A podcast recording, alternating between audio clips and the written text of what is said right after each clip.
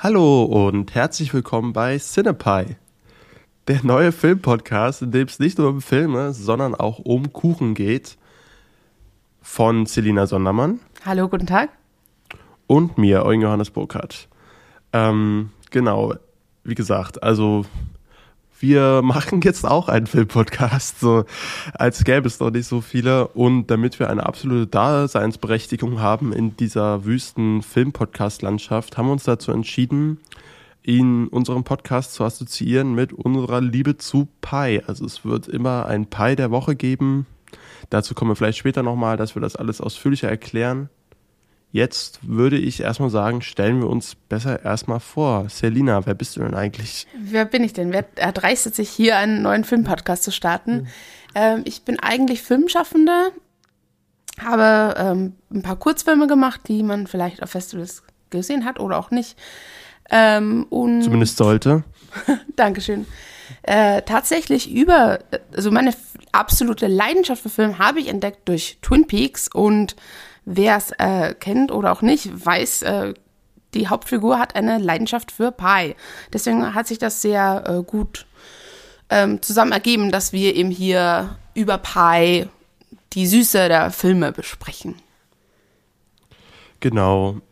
Ich bin, ja, wie schon eingangs erwähnt, Eugen Johannes Burkhardt. Ich bin halt absoluter Filmfan mit Leib und Seele, schon seit ich denken kann. Ich glaube, meine früheste Kindheitserinnerung ist mein erster Kinobesuch im Alter von zwei Jahren.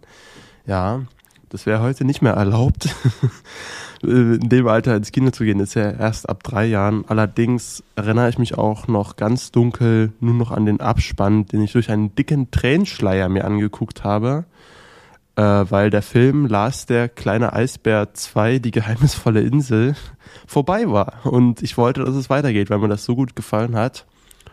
Und seitdem bin ich befangen, wie man so schön sagt, was dieses Medium angeht und ja, hab mein, hab meine komplette Freizeit dem hingegeben und da Lina und ich gerne über Filme reden, dachten wir, ach komm, machen wir das mal öffentlich wir haben ja vielleicht was zu sagen. Wir gucken echt viel, wir gucken echt gerne, versuchen die Festivals zu besuchen und geben uns Mühe, äh, euch einen guten Überblick zu schaffen über die Filme, die so rauskommen, um euch die besten Empfehlungen zu geben oder vielleicht auch mal abzuraten, so ja gut, die müsstet ihr vielleicht jetzt nicht unbedingt sehen und hoffen, dass es vielleicht doch ein paar HörerInnen da draußen gibt, denen das zusagt die Idee mit Cinepie, genau, also wie gesagt, irgendeine Daseinsberechtigung braucht man ja.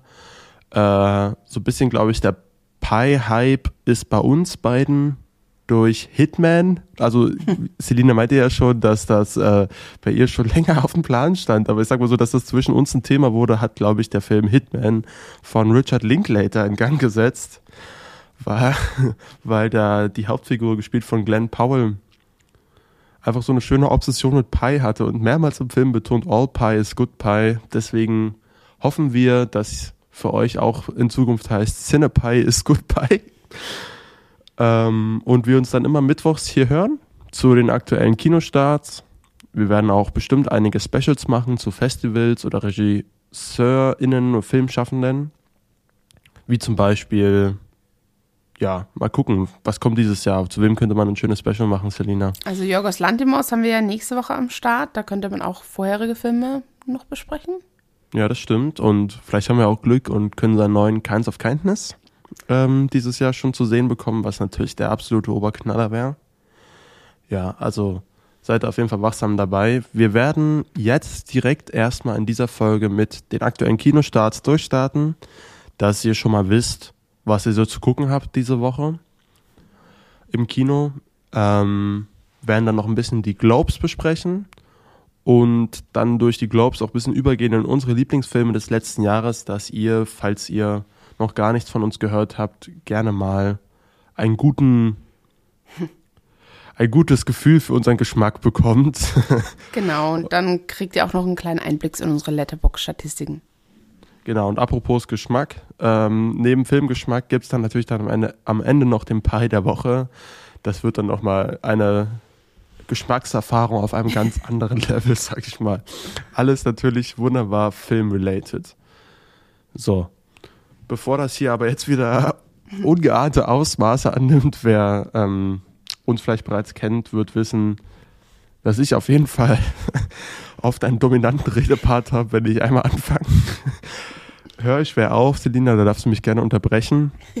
Ähm, wir können aber auch wirklich uns ewig unterhalten, haben uns schon die Nächte über die, um die Ohren geschlagen, über Filme zu quatschen. Stellenweise ist es auch aufgenommen. Mal gucken, wie das jetzt mit der ersten Folge wird. Ich hoffe mal so auf knackige zwei Stunden. Oh mein Gott. Wenn das, das wäre so meine Obergrenze. Ich hoffe nicht, dass es wieder in Richtung vier Stunden geht. Vielleicht schaffen wir es aber auch in einer. Mal ja. gucken. Genau. Unser Bewertungssystem, möchtest du das nochmal vorstellen, Eugen? Genau, ja, wir, da wollten wir uns ja auch ein bisschen unterscheiden. Ähm, Sterne kann jeder. Mm, die werden wir auch nach wie vor auf Letterbox geben, aber hier im Podcast orientieren wir uns am Nutri-Score. Schön im Stile vom Pi. Und ich bin da jetzt gerade mal auf der offiziellen Website vom Bundesministerium für Energie und Landwirtschaft. Hier steht nämlich direkt unter der Überschrift, der Nutri-Score macht es möglich, den Nährwert von Lebensmitteln einer Produktkategorie auf einen Blick zu vergleichen und sorgt so für mehr Orientierung am Einkaufsregal.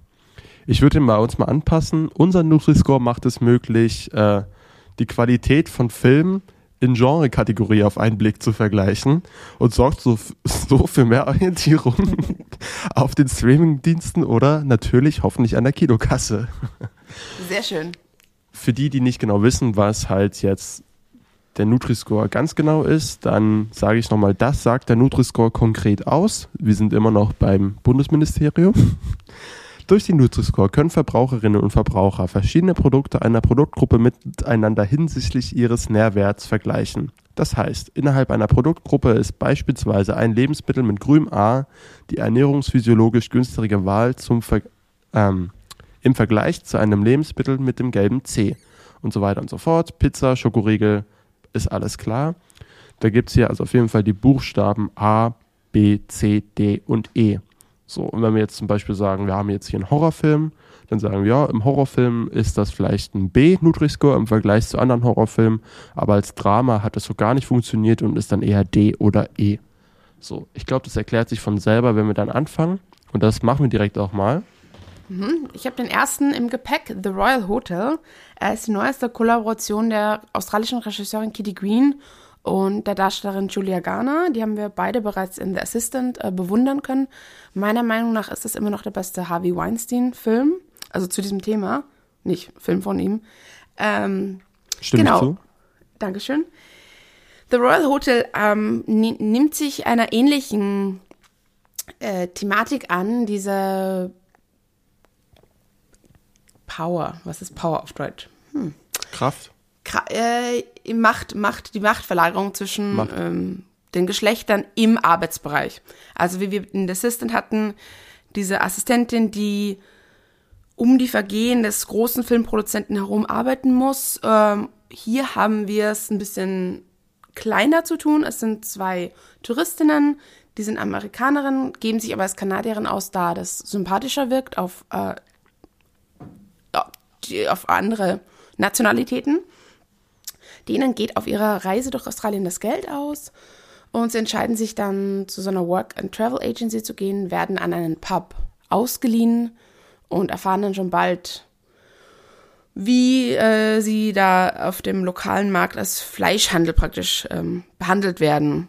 Also buchstäblich am ersten Abend schreiben die, schreibt der Inhaber des Pubs aus, es gibt Frischfleisch mit einer sehr eindeutigen Zeichnung Genau, und es geht einfach um diese unverhältnismäßige Relation, also Servicekraft, wo du natürlich davon angewiesen bist auf das Geld der Kunden und somit auch wenig diese in die Schranken weisen darfst. Mhm. Äh, es geht genau um, um Alkohol, wie Alkohol Männer in Gruppen beeinflusst, um diese Dynamik. Ist sehr spannend, ist tatsächlich, also er wird als Thriller gemarketet, und obwohl eine durchgehende Anspannung des, der ganzen Film überherrscht, finde ich dieses Genre vielleicht dann doch nicht gerechtfertigt. Also für mich ist es fast stellenweise ein Horrorfilm, weil es hat, es, wie gesagt, es herrscht eine Spannung. Du, du fühlst dich, als ob du unter Elektrizität, Elektrizität stehst, aber als Thriller müsste, müsste, glaube ich, vielleicht ich will nicht sagen mehr Plot, aber die, also du hast die Gefahr, die Gefahr ist greifbar, die könnte jederzeit eskalieren. Mhm. Aber dennoch hat es für mich vielleicht dann. Also er schafft nicht ganz die Kühe, sagst du im Endeffekt? Ja, ähm, weil ich, warum, mein, genau, mein, also, hm. ich will natürlich auch nicht spoilern hier. Ja, ja. Und mein größtes Problem mit dem Film ist tatsächlich, wäre dann eben Spoiler-Territorium, deswegen rede ich gerade ein bisschen um den heißen Brei herum. Äh, bitte verzeiht mir das. Er ist auf jeden Fall, wie gesagt, sehr, sehr geladen. Ähm, okay. Und ich glaube, jemand, der sich mit dem Thema generell auseinandersetzt, der hat den Film auch auf dem Schirm, der hat, der hat da absolut, äh, kann, kann dem etwas entnehmen. Aber ja. zum Beispiel auf der Drama-Ebene funktioniert er für mich dann doch besser als jetzt, wenn wir sagen, klassisch, klassisch Thriller. Schauspielerisch ist er schon top.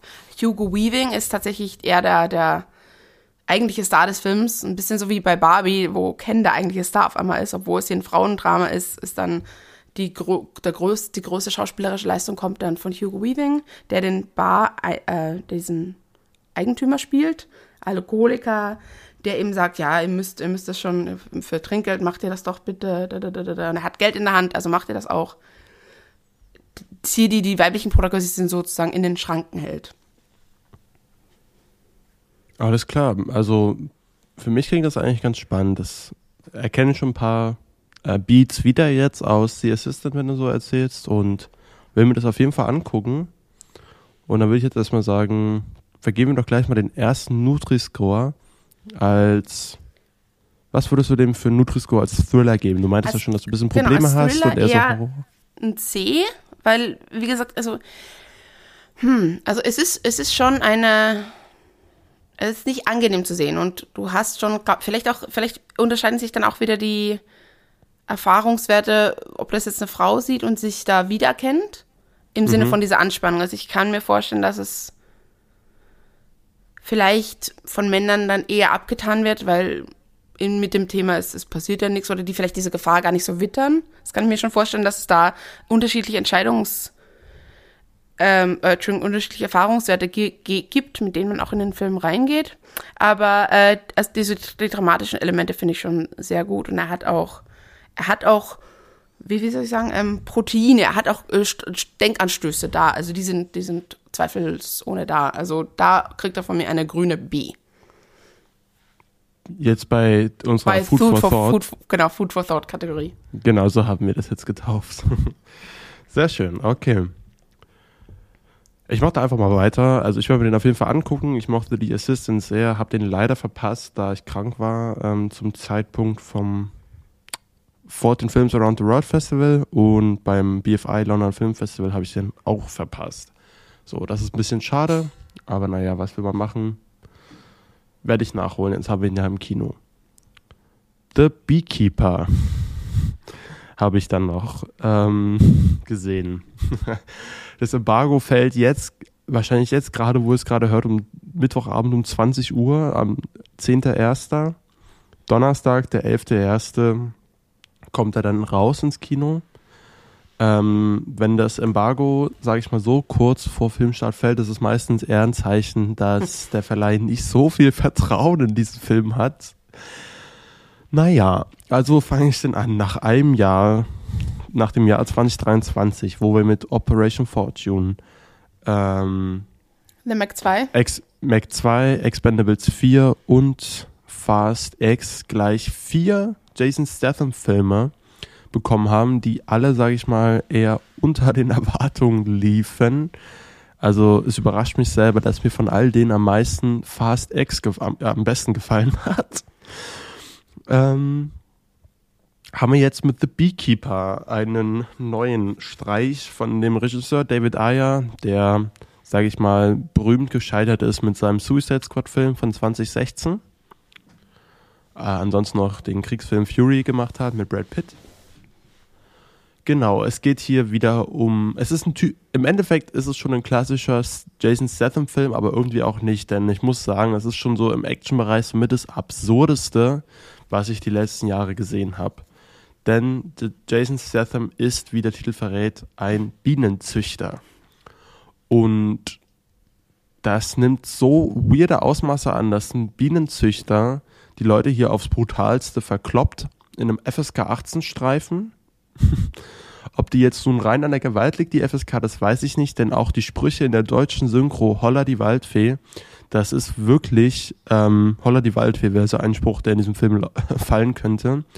Denn man hat sich schon hier sehr stark an der Synchro von Bud Spencer Film mit Terence Hill damals orientiert. In dem Stil wollte man, glaube ich, hier wieder einfach mal sich einen Scherz erlauben und komplett am Rad drehen.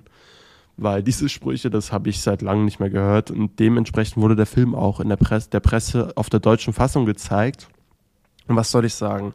Der Film hat inhaltlich nicht viel zu bieten. Ich will nur mal die ersten fünf Minuten kurz anreißen denn das nimmt irgendwann noch so Ausmaße an, das will ich auch niemandem vorwegnehmen, weil das so irre ist. Aber gut, der Film geht los mit Jason Statham mietet sich eine Scheune bei einer freundlichen alten Dame.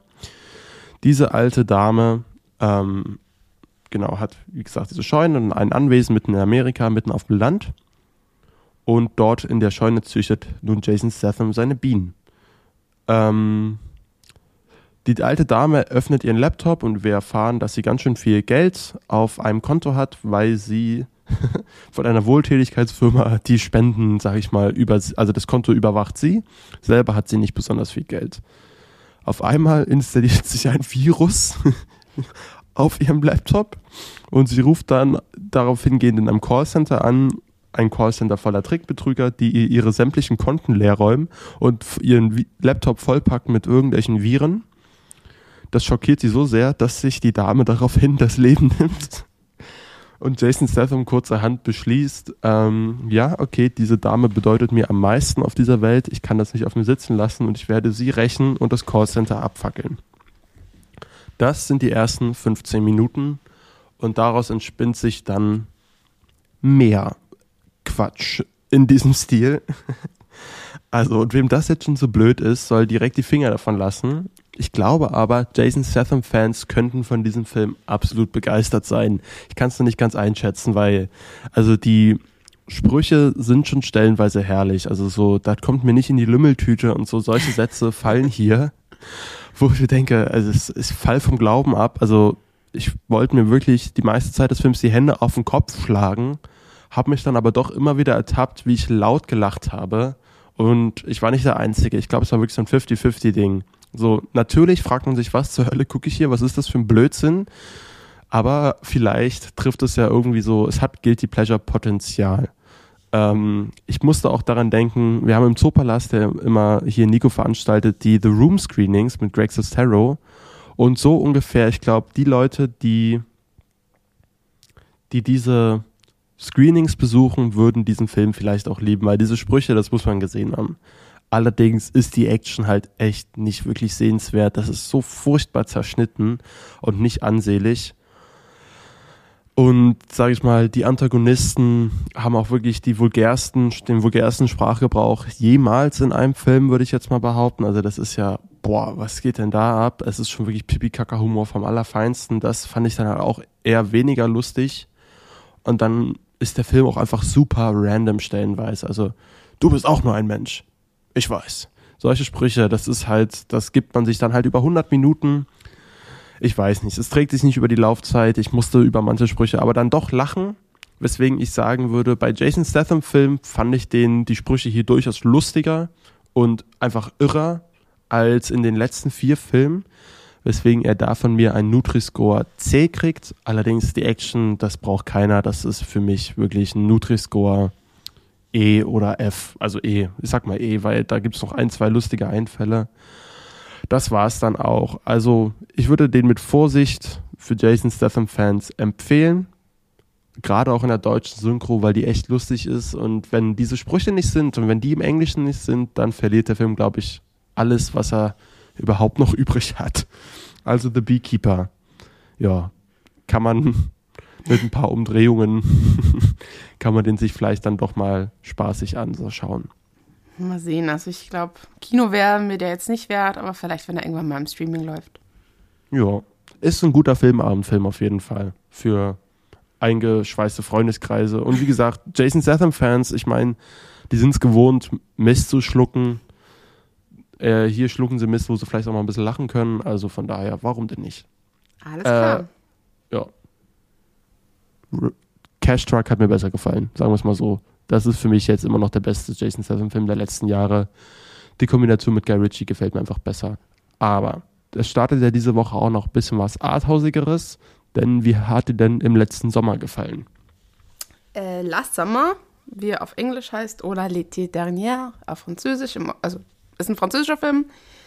Der lief letztes Jahr in Cannes äh, im Wettbewerb und danach in London habe ich ihn auch nochmal gesehen. Hat mir in Cannes eigentlich ganz gut gefallen. Da wusste ich zu diesem Zeitpunkt noch nicht, dass es ein Remake eines dänischen äh, Films ist, der damals auch zu den Oscars eingereicht wurde. Es geht um eine Anwältin, die Vergewaltigungsfälle, Kindesmissbrauch vor Gericht oder auch abseits davon ausfechtet, also sich ähm, für die Opfer einsetzt, die auf einmal einen Stiefsohn ins Haus bekommt, da der bei seiner Mutter Schwierigkeiten in, ich glaube, gesetzes, ähm, wie ist das Gericht, ähm, also vor, äh, er kommt auf jeden Fall mit seiner Mutter nicht mehr klar, deswegen zieht er jetzt zum Vater. Der Vater hat eine neue Frau und die ist eben diese Anwältin. Und auf einmal ent entwickelt sich dann noch so eine Spannung zwischen dem Minderjährigen, muss man hier noch dazu sagen, Stiefsohn und einer Frau, die eigentlich weiß, wo die Grenzen zu ziehen sind in diesen Fällen. Äh, hier unterscheidet sich dann ganz klar der Ansatz äh, vom dänischen Original zum französischen. Also dänische, der dänische Film ist viel düsterer. Wie im letzten Sommer schon sagt, äh, hat der Französische eher etwas melancholischeres. Ähm, das, hat, das, das zelebriert fast schon die Unberechenbarkeit der äh, sexuellen Anziehung. Ich finde das ein bisschen seltsam, weil er lief ja auf den genannten Festivals auch immer parallel zum May December, der natürlich einen ganz anderen Ansatz vertritt. Können wir gern vielleicht später bei den Highlights des Jahres nochmal drauf zurückkommen. Und das finde ich halt, da bin ich ein bisschen, bisschen zwiegespalten, wenn man eben bei May December die negativen Auswirkungen ein, so einer Beziehung sieht und dann gleichzeitig mit Last Summer eine, eher eine entschuldigendere Variante geboten bekommt. Vor allem muss hier anerkannt werden, die Regisseurin Catherine Breillat ist ja jemand, der sich äh, damals in Frankreich äh, bei diesem Anti-MeToo-Movement geäußert hat. Also die ist, steht dem ähm, sehr äh, ähm, offen gegenüber, also hat sich kritisch dazu geäußert, dass Frauen eben sich als Opfer inszenieren etc. pp. Also das muss man schon auch mit, an, mit in, in Anbetracht ziehen, wenn man diesen Film bewertet, denke ich. Denn wie gesagt, er, er romantisiert diese Übergriffigkeit. Und das kann man halt sehen, wie man möchte. Äh, ich finde jetzt mhm. einen unterhaltsamen Film. Äh, äh, äh zu keiner Zeit bist du gelangweilt. Du bist vielleicht, bei, bei Last Summer, was mich da auch nochmal stört, ist, dass der Junge wesentlich jünger aussieht, das auch äh, mit Absicht so gecastet wurde, während im dänischen Original, der auch eben ein Straftäter ist und auch dementsprechend ein bisschen ruppiger aussieht, ein bisschen vielleicht mehr vom Leben auch bereits erfahren hat und das vielleicht diese Affäre mehr entschuldigt. Wie gesagt, da, da will ich dem Zuschauer gar nicht mal vor, vorgreifen, wie er das interpretiert. Äh, ja, also Last Summer hat für mich, mh, hm, keine Ahnung, Drama, Nutri-Score, würde ich fast sagen, C. Also ist so ein richtiger Drei-Sterne-Film, kann man gucken. Wird viele im York oder in diesem Arthouse-Publikum, glaube ich, schon, die werden da was mitnehmen von. Ähm, eines meiner äh, Letterboxd-Themen, bei den Statistiken hast du ja diese Spezialgebiete sozusagen, ist äh, Sexual Transgression, also ähm, grenzüberschreitende Sexualität. Da finde ich, hat er eine Nutri-Score B. Wie gesagt, er, er, entschuldigt sich nicht dafür, dass er eben ein, ein Genre, das vielleicht eher aus dem Pornobereich bekannt ist, mal dramatisch inszeniert, von einer weiblichen Perspektive aus. Wie kann es dazu kommen, dass eine Frau, die es besser wissen müsste, sich auf einen minderjährigen Stiefsohn einlässt? Hat, hat, hat seinen Reiz, also dieses Tabuhafte. Ähm, mhm. Aber mein mein Tipp wäre dann tatsächlich eher das dänische Original. Das wäre auch so mein Geheimtipp. Der ist auf Freebie aktuell zu sehen, also dieser Gratis-Variante von Amazon Prime. Da muss man auch nicht mal ein Konto dafür haben. Der Film gefällt mir halt wesentlich besser, weil er äh, die, mehr auch mit den Konsequenzen dieses Handelns sich beschäftigt. Alles klar. Dann von einem Tipp auf Revi kommen wir zu einem Tipp, Tipp auf Netflix, denn diese Woche startet der Film 15 Jahre, den wir beide noch nicht gesehen haben, mit Hannah Herzsprung in der Hauptrolle. Und dieser Film ist die Fortsetzung von Vier Minuten, hieß der, oder Serena? Genau, ja, vier Minuten und der ist auf Netflix. Genau. Genau, also unser Tipp wäre, den ersten Teil zu sehen, bevor man in den zweiten Teil geht. Genau, deswegen ist unser Netflix-Tipp, der Netflix der Woche ist dann vier Minuten. So, das kann man sich ein schönes Double-Feature gehen. Morgens guckt man sich vier Minuten an am Samstag und geht dann direkt ins Kino und guckt sich 15 Jahre an. Da hat man doch direkt mal eine Bildungslücke geschlossen. Oder man guckt sich Baby to Go an, den wir beide, de, ein Film, den wir endlich beide mal gesehen haben. Ja, Äh, ist aber bei beiden eine Weile her. Also ich Bisschen glaube, bei, bei dir war es, glaube ich, letzten Sommer, Sommer, oder so. ja. August oder Juli. Bei mir ist es jetzt, ähm, puh, ich würde sagen Oktober, November gewesen, dass ich den Mhm. dann nachgeholt habe. Auf jeden Fall nach London. Ja, mh, eine Sci ein Science-Fiction, Drama, Gesellschaftssatire mit komödiantischen Anteilen, würde ich vielleicht sagen. ja, ja, ja. Ähm, ist ein britischer Film, ne? Ja, Äh, in der Hauptrolle haben wir Emilia Clarke und Chi Weddle Ejiofor. Äh, es, wirklich, es tut mir wirklich leid, wenn ich das nicht ganz richtig ausgesprochen habe. Ähm, und es handelt von einer Zukunft, in der man Babys quasi züchten kann. Also also nicht mehr im Körper austragen kann, sondern in so einen Pott ähm, genau. reinpflanzt. Also es, es wird trotzdem, ähm, ist trotzdem die befruchtete Zelle der Frau, Eizelle der Frau äh, und der Samen des Mannes wird aber halt in einem Pot, genau, in so einer Plastikei äh, ausgetragen, wie Celine gerade meinte. Und das ist ganz witzig, weil das zu spannenden Diskussionen anregt. Das ist für mich so dieser typische Film, so wo, sage ich mal,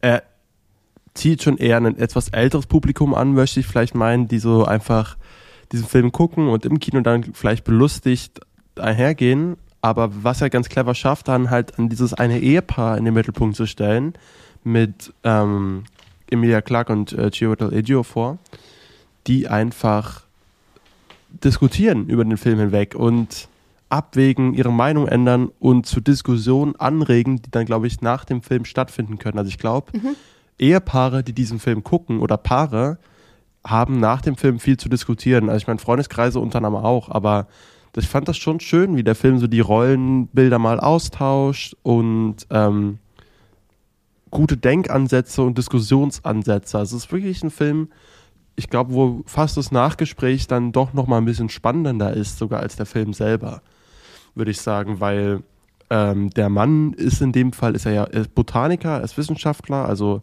in einer Zukunft, wo alles eher digitaler und auch Pflanzen ersetzt werden durch Hologramme und so weiter. In der Welt waren, glaube ich, kaum noch echte Bäume vorhanden, wenn ich mich da recht erinnere, die da gezeigt wird. Und der setzt halt auf dieses haptische, echte, ähm, während dann die Frau sich dazu entscheidet, die in so einer riesen Firma arbeitet, ey, ich will hier Karriere machen und ich habe jetzt keine Zeit, ich, hab, ich möchte ein Kind haben, aber ich habe keine Zeit, das auszutragen. Und dann so, ja komm, dann lass doch diesen Pott, das Pott-Ding machen und damit muss sich der Mann auch erstmal anfreunden, aber dann gibt es ihm auch die Möglichkeit, halt selber quasi das zu tragen, wie ein Babybauch und so weiter. Und wie sich hier, sag ich mal, die Seiten immer wieder verschieben und dann auch die Mutter dann auf einmal so ein Neidgefühl bekommt, so weil das natürlich dann auch wieder dann doch gegen den natürlichen Instinkt äh, widerstrebt und so. Also, dass da vieles in Frage gestellt wird. Einerseits ist es natürlich sehr emanzipatorisch, aber bringt auch wieder dann Probleme und andere, sage ich mal, psychische Belastung mit sich, weißt du? Und dass Ja. das, wie das, wie das der Film anspricht, in so einer lockeren Art, fand ich nett. Aber ich glaube, wir sind uns beide einig, dass uns das nicht bissig genug war, stellenweise, oder? Genau, also als Se- Gesellschaftssatire, finde ich, fehlt dem einfach noch, ja, Düsterheit ist für das falsche Wort, aber ja, ein bisschen aggressiver, vielleicht äh, das Thema zu behandeln. Ja, ja. Weil, wie du auch sagst, ähm, für ein älteres, ich denke mir tatsächlich, ein älteres Publikum steht dieser Technologie wesentlich kritischer gegenüber, als jetzt vielleicht unsere oder meine Generation. Die Punkte sind mir fast zu valide, die der Film macht. Also die, die Firma, die das, äh, den, den Pod äh, herstellt, die ist, durch, die ist durchaus ähm, antagonistisch gezeichnet, aber das Prinzip als solches hat jetzt fast überwiegend positive Seiten. Also ganz ehrlich, ich wäre diesem Pod nicht abgeneigt und das war, Ja. glaube ich, aber nicht der, das Ziel dieses Films. Ach, ich weiß nicht. Ich fand das, ich fand das, das, das kam schon eigentlich recht klar rüber für mich, dass hier, ähm, das, das, das spaltet sich dann so ein bisschen ab. Also die Firma, die, die, die driftet dann ja ab in weirde Sachen, dass sie quasi äh, so dann doch wieder ein bisschen das kontrollieren wollen und so und damit so ein so ein Einheitsbrei, sage ich mal, weißt du? Also dieser kapitalistische Gedanke dahinter, der wurde kritisiert, Ja. dann wiederum. Aber dass die Idee an sich emanzipatorisch ist, das fand ich, das kam schon rüber. Okay. Nur halt, ähm, wie gesagt, dass diese Emanzipation dann wieder einfach völlig neue ähm, Gefühlsabgründe, gerade bei Emilia Clarks Figur, aufmacht, fand ich. Das fand ich halt auch spannend. Also, dass das natürlich nicht immer alles auch problemlos einhergeht. So. Aber auf jeden Fall ist es eine, doch eine ganz spannende Zukunftswelt und ich würde da direkt mal den Science-Fiction-Nutri-Score vergeben. Da ich, ja, da gebe ich sogar B. Weil ich bin da als Sci-Fi-Fan, also es ist jetzt kein Spektakel oder so, aber die Welt wirkt organisch und dynamisch. Also die, ich habe dem Film seine Zukunftsversion abgekauft, die er da darstellt. Ja, ich weiß nicht, du bist nicht so ein großer Science-Fiction-Fan. Wie ging es dir da? Ähm, genau, Science Fiction, da, da will ich mich auch gar nicht äh, groß äh, profilieren jetzt. Ich hätte eher einen Food for Thought Nutri-Score wieder verteilt. Da kriegt er von mir auch ein B. Weil, wie du, wie du auch schon eingangs erwähnt hast, also die, die, die, die Denkanstöße, die es gibt, diese Diskussionsgrundlage, die eben danach herrscht, die ist definitiv vorhanden. Also das kann durchaus mit Black Mirror und so mithalten, finde ich. Ja. Na, da würde ich ihm dann eher dann als Drama ein B geben vielleicht, aber als Gesellschaftssatire dann doch eher ein C, weil, wie gesagt, das Drama funktioniert. Ich, äh, das das habe ich ihm abgekauft. Ähm, aber halt als Satire war das dann doch ein wenig zu, zu lash einfach. Also da, Ja. da, da ist dann halt auch nicht so viel hängen geblieben im Endeffekt. Aber dennoch kann man sich auf jeden Fall mal empfehlen und bietet auf jeden Fall interessanten Diskussionsgrundstoff. Genau. Deswegen ist es auch, glaube ich, ein schöner Film, den man gerne mit Leuten zusammen gucken sollte, vielleicht und nicht alleine. Ja. Ähm, und so schlimm, man braucht jetzt nicht Angst haben, zum Beispiel, wenn man da als Paar reingeht, dass man dann entweder als Frau oder als Mann denkt, sag mal, warum lacht denn der da oder warum lachen die bei der Stelle? So unangenehm wird's halt nicht. Ja. Genau. Ja? Ja, äh, ich, ja, alles gut. Ich finde Amelia Clark, ich liebe Amelia Clark eigentlich schon, aber ähm, schauspielerisch war es jetzt vielleicht ein bisschen zu melodramatisch für mich. Das wollte ich nur noch kurz erwähnt haben. Das stimmt. Ähm, ich fand gerade er hat den komödiantischen Part äh, sehr gut gemacht. Also, oder sehr abgekauft. Also ich bin, habe mich auch wirklich erwischt, wie ich da stellenweise zusammenzucke, wenn er diesen Pot da um den Bauch wickelt und der dann in der U-Bahn-Tür stecken bleibt oder so. Also ich fand so, so diese Humorspitzen fand ich gut, aber es war auch so wirklich so, wie ich gemerkt habe, okay, ich kaufe dem Film seine Prämisse schon ab, wenn mich, wenn mich das, äh, wenn ich da wirklich so, so oh, da trotzdem Angst kriege, weißt du, wenn dieses Plastikei da in der Tür stecken bleibt und so, oder wenn die da gegen Fenster dongseln, also das geht ja ganz schön ab mit dem Ding. Aber ja, im Endeffekt ist dann wieder so ein bisschen so, nochmal so ein, so der letzte Schritt, dass er wirklich groß hängen bleibt, hat dann doch gefehlt. Ich weiß nicht, ich glaube Animalia oder The Animal Kingdom, Da geht's den habe ich auch nicht gesehen, da kannst du, den kannst du glaube ich recht schnell abhaken, oder? Genau, ja. Also es geht um eine. Ne, Science Fiction stimmt nicht ganz, aber ähm, ähnliche Richtung. Eine Zukunft, in der gewisse Menschen sich so stellenweise in Tiere verwandeln. Das wird irgendwie gar nicht näher erklärt. Ähm, der Film beschäftigt sich eher damit, wie die Gesellschaft jetzt mit diesen Halbtieren, Halbmenschen umgeht. Die werden verstoßen, die einen sehen das Opfer. Es gibt so politische Gruppierungen, die sich für die, für die Integration dieser Wesen einsetzt. Dann gibt es aber auch Leute, die die jagen und sagen, das sind keine Menschen mehr, die können ja nicht mehr mehr sprechen. Inwiefern sollten die dann auch noch Menschenrechte bekommen? Äh, es steht eine Familie im Vordergrund, wo die Mutter eines dieser Wesen ist, äh, die mehrfach aus einer Einrichtung ausbricht. Der Film deckt ganz oder versucht ganz viele Dinge abzudecken. Also ein Familiendrama, der Junge ist ein Teenager, also Coming of Age, der sich so schon, glaube ich, auch ein bisschen als Außenseiter sieht, bevor diese Sache mit der Mutter noch eine Rolle spielt. Dann kommt auf einmal Adele Exarchopoulos, ist eine Polizistin. Ich, ich weiß nicht mehr, ob das jetzt wirklich ein Liebeselement drin war oder ob das vielleicht. Also auf jeden Fall, die bandelt dann halt mit dem Vater an. Ich weiß nicht mehr, inwiefern das dann zu, zu einem Liebesdrama wird. Auf jeden Fall fühlte sich das so an, als ob das äh, versucht, eben alles, was mit dieser Idee einhergehen könnte, die aufgegriffen wird und dafür funktioniert das für mich nicht so ganz als Film. Also vielleicht wäre da eine Miniserie ein besseres Konzept gewesen, weil dafür, dass es dann doch so viele Sachen anreißt, ist das als Film viel zu lange. Mhm. Und also schauspielerisch steht zum, äh, sticht zum Beispiel eine Nebenfigur heraus, die dann aber gar nicht mehr von Konsequenz ist. Also das ist dann so ein Freundschaftsdrama zwischen dem Teenager und einem anderen Tierwesen. Ähm, das ist für mich wirklich dann darstellerisch am beeindruckendsten. Das ist Tom Mercier, der so ein Vogelwesen spricht, aber äh, sp also spielt, Entschuldigung. Aber ich weiß nicht, worauf das diese, dieses Segment dann hinauslaufen sollte. Es ist, es ist halt sehr, sehr viel auf einmal und dann aber irgendwie nicht genug. Alles klar. Nutri-Score ähm, von äh, Fantasy und bei Horror auch? Und bei Horror, es ist für mich kein Horrorfilm. Also dafür fehlt gänzlich irgendwie. Ich weiß es nicht, ob äh, vielleicht sollte das eine Metapher für, für vielleicht Mental Illness sein.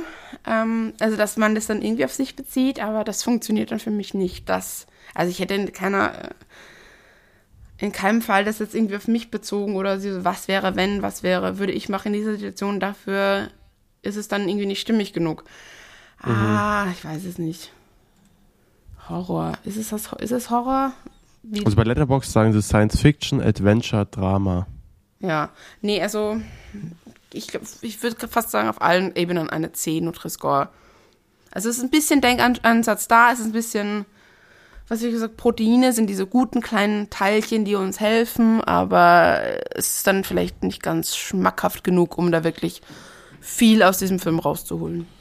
Alles klar. Also, mal gucken. Ich glaube, ich werde mir den schon nochmal angucken, da der unterschiedlich aufgefasst wurde. Auch ich habe viel Positives, aber auch ein bisschen Negatives dann auch von dir gehört.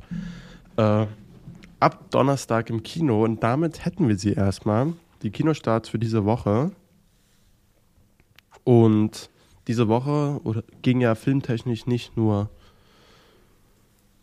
ging ja einiges ab in der Filmdiskussionswelt, denn die Globes wurden verliehen. Du hast es gesehen, ne? Ich habe es live gesehen, ja, ich konnte nicht schlafen und dachte, ach komm, guckst du dir mal die, die Golden Globes an. War der live. Präsent da wirklich so schlimm?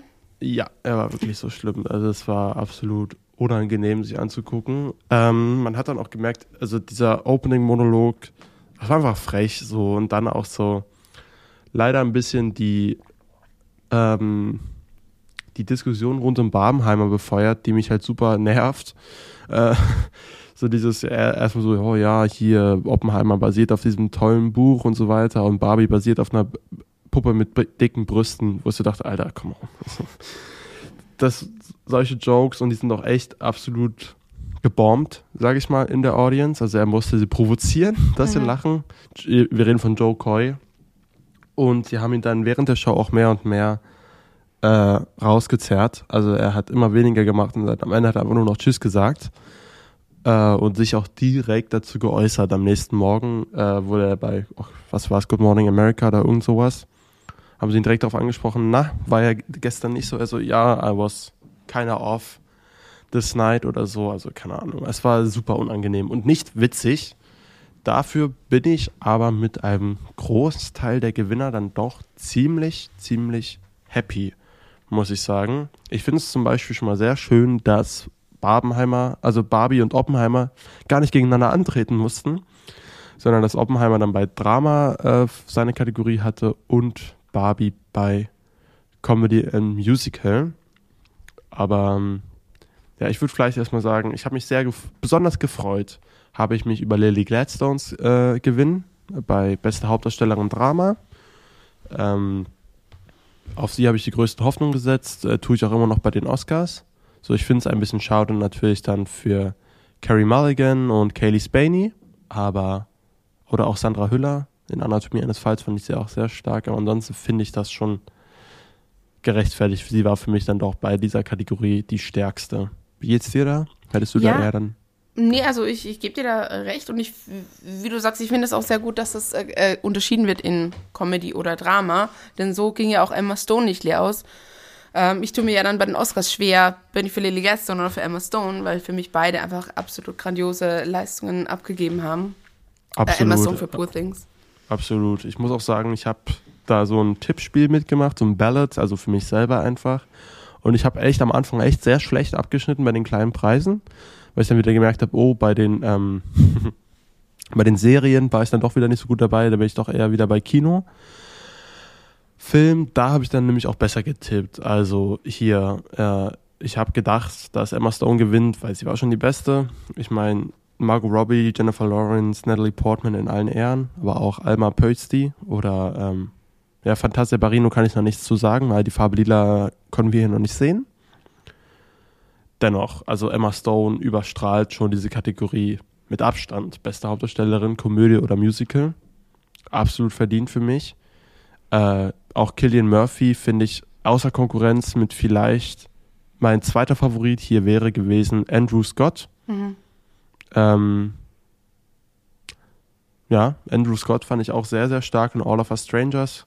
Gut, Bradley Cooper ist zu verkrampft. Der hat ja wirklich ganz schön auf den Deckel bekommen nach dieser Go Globes Verleihung. Also das Maß an Spott, das finde ich, das hat er jetzt auch nicht verdient, aber da muss er jetzt halt durch. äh, ja, Leonardo DiCaprio war gut, aber ich fand zwar nicht seine beste Leistung.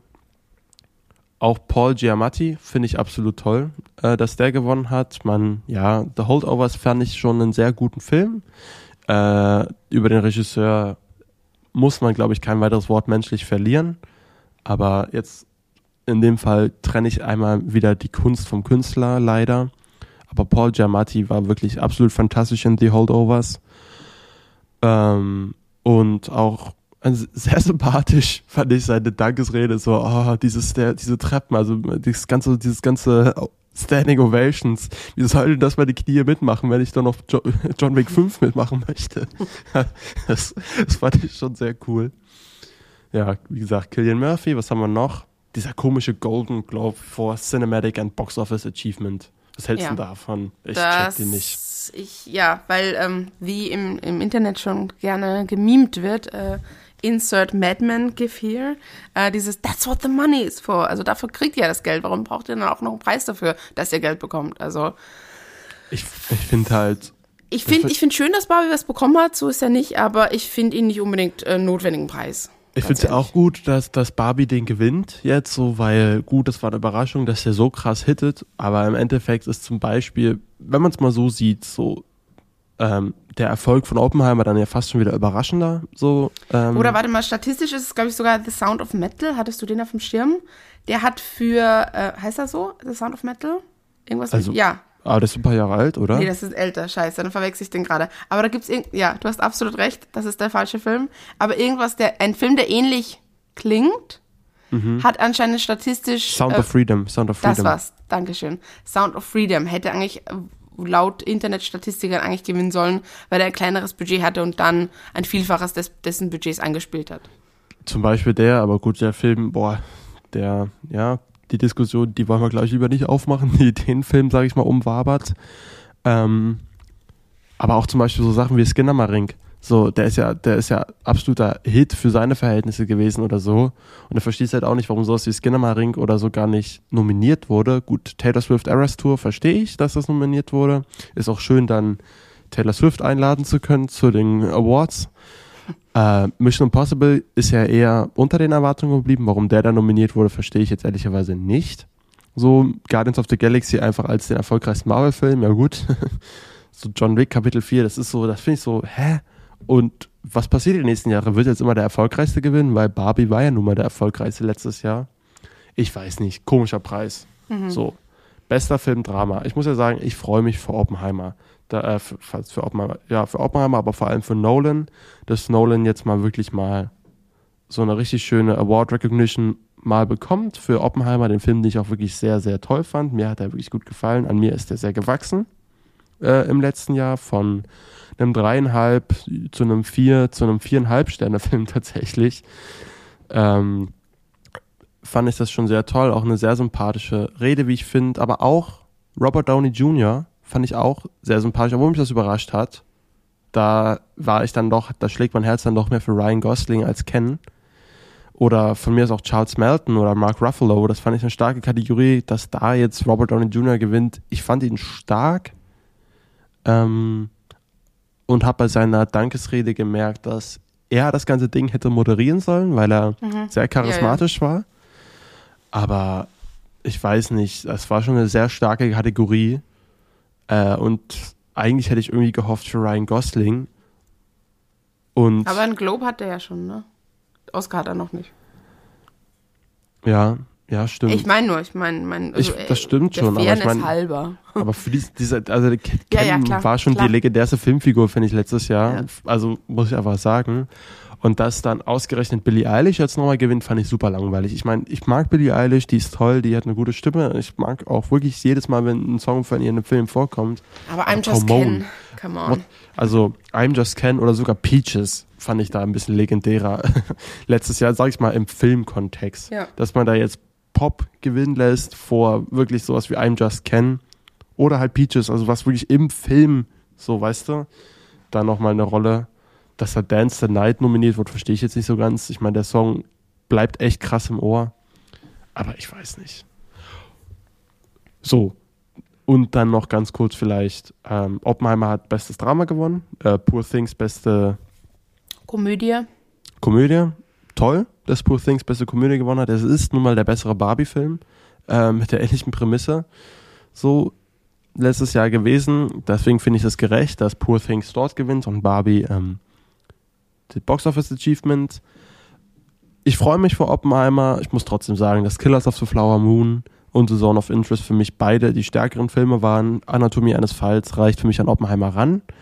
Hat dann dafür aber das beste fremdsprachigen Film gewonnen. Und Drehbuch und Drehbuch, ja, Past Lives mochte ich, äh, ist jetzt aber im Nachklang bei mir nicht ganz so stark im Vergleich wie die anderen und Maestro bleibt, mochte ich ja auch, ich mag den auch, aber er ist mir zu verkrampft und halt wirklich nicht wirklich so im Endeffekt mh, hm, ein bisschen all over the place, dieser Film leider.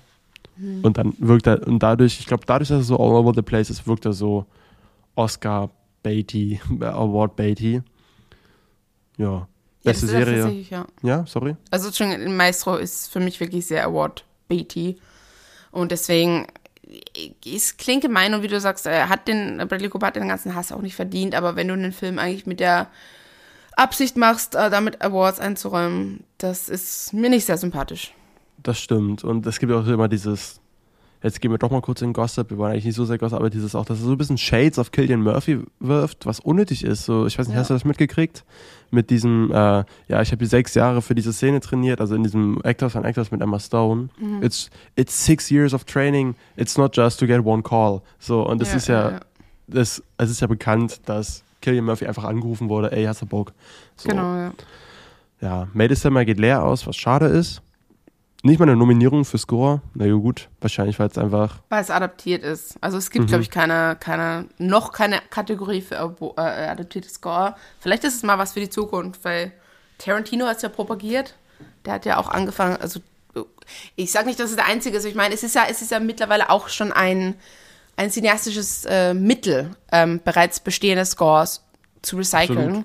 Absolut. Und finde es auch mal interessant, dass man da ja, vielleicht, vielleicht okay, Entschuldigung, vielleicht reicht es nicht für eine eigene Award-Kategorie, aber ich glaube, wir werden das noch in Zukunft sehen. Ähm, ohne die Serie beendet zu haben, würde ich vielleicht noch kurz, bevor wir auf die letzten Kategorien eingehen, noch kurz äh, den Succession Sweep im Serienbereich äh, high praisen. Also ich finde den absolut verdient. Ich bin jetzt Ende dritte Staffel. Es ist für mich mit Abstand die beste Dramaserie, die ich seit Jahren gesehen habe. Der ganze Cast ist krass, die hätten alle gewinnen können. Und ich fand es auch gut, dass die, die noch nicht gewonnen haben, diesmal so ein bisschen dran kamen. Also jetzt Sarah Snook ist absolut eine sympathische Darstellerin für mich, so wie sie wirkt. Und auch, ähm, ach, wie heißt er denn? Äh, Kieran, Kieran Culkin. Ähm, das, also das, auch mit dem Suck and Pedro, das war herrlich, ist so der kleine ähm, Diss da an dem, aber so einfach sympathisch, so, dass Succession da gewonnen hat, jetzt auch gegen Last of Us, auch eine gute Serie, aber Succession ist da schon immer krasser, die Serie ist ja jetzt auch vorbei. Ähm, was haben wir noch, was haben wir noch? Beste Filmmusik. Ich finde es ein bisschen schade, wie sie mit meinem geliebten Spider-Man Across the Spider-Verse umgegangen sind, weil die Musik, fand ich, ist schon mit am meisten im Ohr geblieben letztes Jahr oder am herausstechendsten im Film gewesen. Obwohl Oppenheimer schon sehr stark der Score war, aber Poor Things auch stark. Äh, Jung und der Reihe auch gut. Nicht ganz auf der Höhe, würde ich jetzt sagen. Also Joe Hisaishi ist trotzdem eine sichere Bank und Killers of the Flower Moon. Ich dachte kurz, dass sie es Robbie Robertson ähm, nochmal die letzte Ehre erweisen, aber nein. Dass der Junge und der Reiher, der Film, den ich sehr mag, ähm, bester Animationsfilm gewonnen hat, freut mich natürlich, obwohl ich trotzdem Across the Spider-Verse ein bisschen mehr mochte. Aber ja, ich glaube, im Grunde ist es das jetzt erstmal, oder? Mhm, also die, warum wir hier über die Golden Globes sprechen, ist ja, weil es auch ein bisschen ein Indicator ist für die Oscars. Ich habe ja. da ein bisschen Sorge tatsächlich. Ich mag diese Sweeps nicht. Ich mag das nicht, dass, ähm, also zum einen müssen ja die ähm, Voters gar nicht mal alle Filme gesehen haben. Das finde ich sehr schade. Oder zumindest alle nominierten Filme hätten die zumindest, sollte das eine Voraussetzung sein, dass sie die auch gesehen haben. Mhm. Und davon voten. Und wie zum Beispiel letztes Jahr ähm, Everything Everywhere All at Once, wenn dann die alle Kategorien abräumen, fühlt sich das für mich manchmal so ein bisschen an, okay, das ist der einzige Film, den die gesehen haben und ich stimme jetzt dafür ab. Ja. Und ich habe ein bisschen Angst, dass das jetzt der Indicator ist, dass das bei Oppenheimer gleich wird, weil wir haben jetzt diese Trennung nicht mehr zwischen Komödie und Drama und wenn jetzt ähm, beste Regie und bester Film beides an Oppenheimer geht und Christopher Nolan, ich glaube, fürchte ich mich was denn dafür, äh, wenn das eben, eben, jetzt hier, guck mal, Robert Downey Jr., Killian Murphy, äh, Christopher Nolan und Oppenheimer bester Film. Also davor habe ich ein bisschen Angst. Ich möchte nicht, dass das wieder so ein Sweeps-Dings da wird. Ja, ich glaube, Nolan kriegt seinen Regie-Oscar. Fände ich auch absolut verdient. Ähm, ich glaube, Killian Murphy kriegt seinen Oscar. Ich glaube aber, die Oscars ticken zum Beispiel, ich glaube, bester Film kriegt Oppenheimer nicht. Ich glaube, ähm, wenn ich mir die besten Filme der letzten Jahre angucke, wo auch sowas wie Coda oder so gewonnen ja. hat, denke ich, dass der beste Film an Poor Things gehen wird. Ähm, wie gesagt, für mich sind Poor Things und Oppenheimer auf einem Level, so für mich persönlich. Ähm, ich fände es aber, ich würde den besten Film Poor Things mehr gönnen, absolut, und die Regie halt Nolan. So, das wäre so mein Happy Place. Weißt du, mhm. was ich meine? Ja. Äh, äh, wenn dann noch Murphy seinen Hauptdarsteller gewinnt, Lily Gladstone, wenn Lily Gladstone, sage ich mal, die Fackel für Killers of the Flower Moon ist. Ja. Ähm, ja, das Skript wird wahrscheinlich wieder Anatomy of a Fall. Obwohl vielleicht auch Poor Things das Drehbuch. So, ich ah, das ist adaptiert ist, ähm, Anatomy Fall ist nicht adaptiert, die sind nicht im selben. Ah ja, okay. Das eine ist adaptiert, das Drehbuch, und das andere ist Original, äh, Original Script. Okay. Aber naja. tatsächlich würde ich May December, also ganz ehrlich, das Drehbuch ist schon allererste Sahne. Ja, klar. Was da, was da, nee, aber was da an Nuancen, was da an, kleines, also wie, wie geladen jeder einzelne Satz ist, wie, wenn du auch die Recherche anguckst. Also offiziell distanziert sich dieser Film natürlich von der Geschichte, genau aus rechtlichen Gründen und der Debatte, die jetzt gerade angestoßen wurde, falls ihr das mitbekommen habt. Der, die Person, auf der es basiert, ähm, die hetzt jetzt gegen diesen Film, aber dazu muss man sagen, ähm, obwohl er immer noch ein Opfer ist, hat er sich nie gegen ähm, seine Frau ausgesprochen, sprich, wenn er Mitspracherecht gehabt hätte, hätte er dafür gesorgt, dass dieser Film eine Romantisierung der Geschichte ist und das wollen wir, glaube ich, alle nicht. Also, Absolut. wenn wir jetzt ein, eine Person, die da noch gebrainwashed ist, ähm, was weiß ich meine, wenn die Mitsprache, also das ist, das ist ganz, das ist viel zu verzwickt psychologisch, diese Lage, als ob er jetzt in diesen Film aktiv involviert hätte werden können. Der Film hat seine Message, hat seine Message, dass das eben ähm, ein traumatisches Erlebnis ist. So, jetzt bin ich wieder vom Punkt abgekommen. Nee, aber ich finde das Drehbuch, also das Drehbuch hat mich sowas von umgehauen. Ich versuche ja auch selber zu schreiben und ja, okay, du hast schon recht, Anatomy for Fall ist auch fantastisch, aber das May December Drehbuch, das hat mir halt wirklich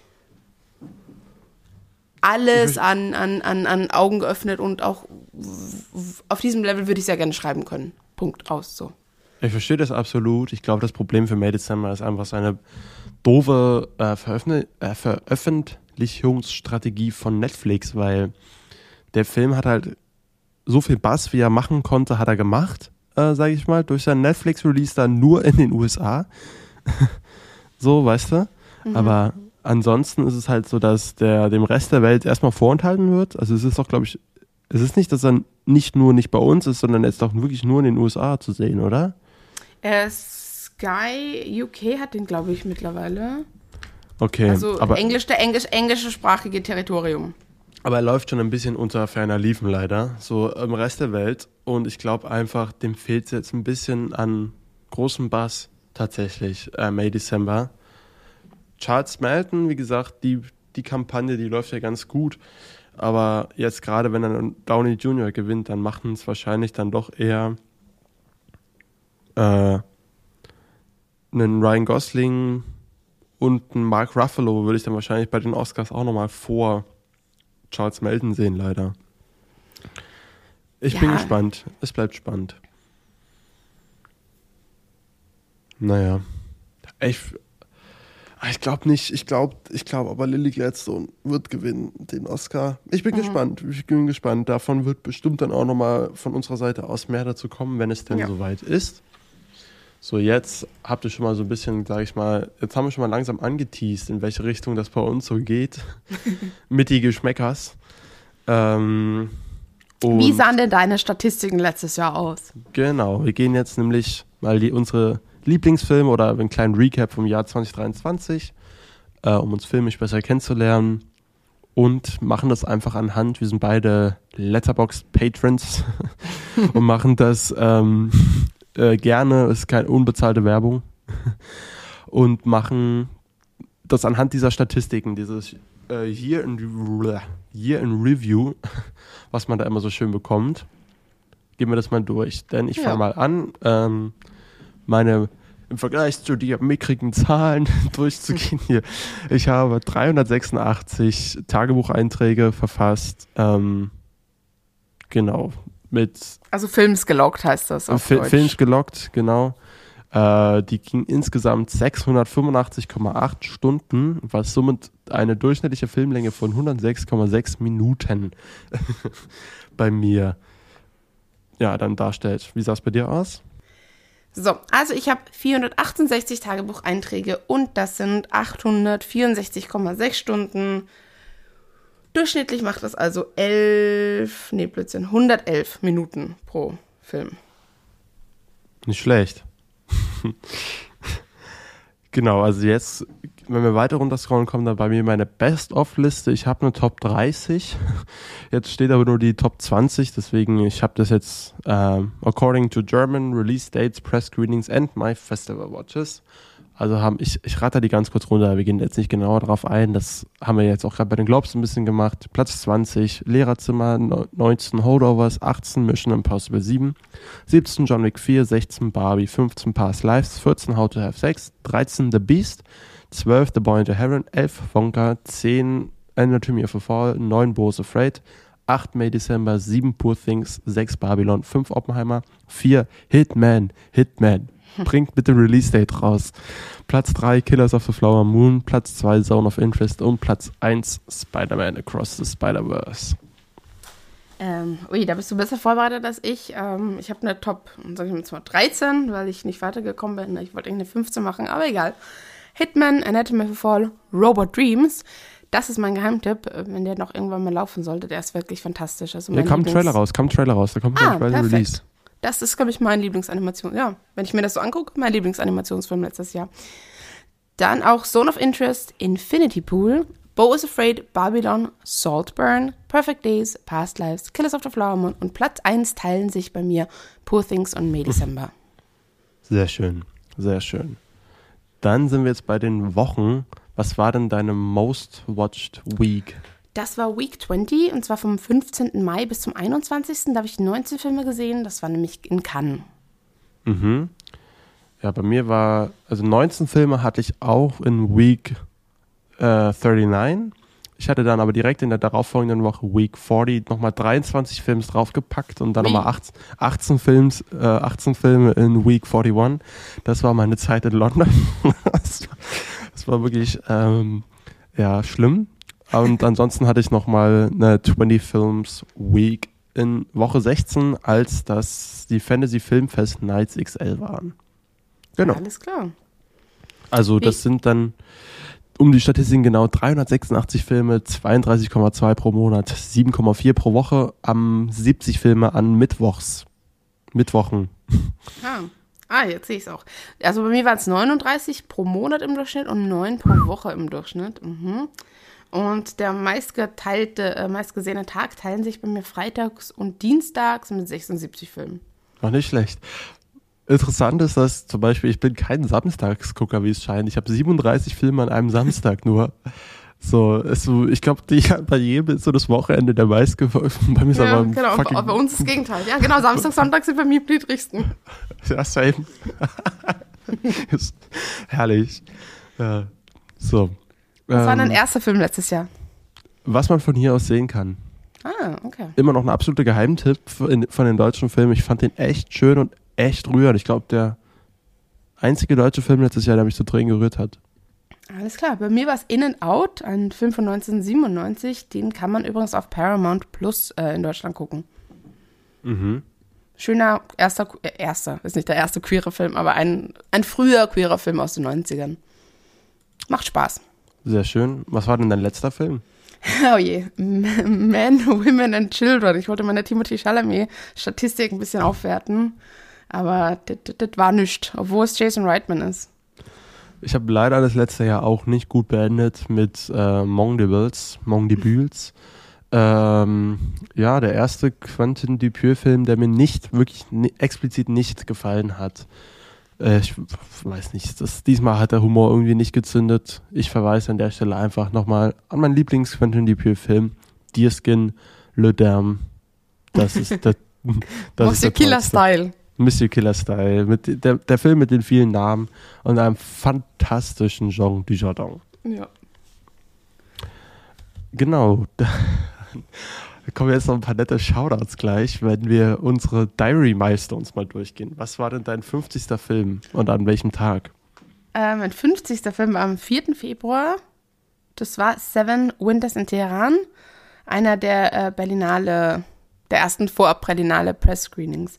Der hat dann da tatsächlich auch danach noch einen Preis gewonnen, aber weiß ich gerade nicht welchen.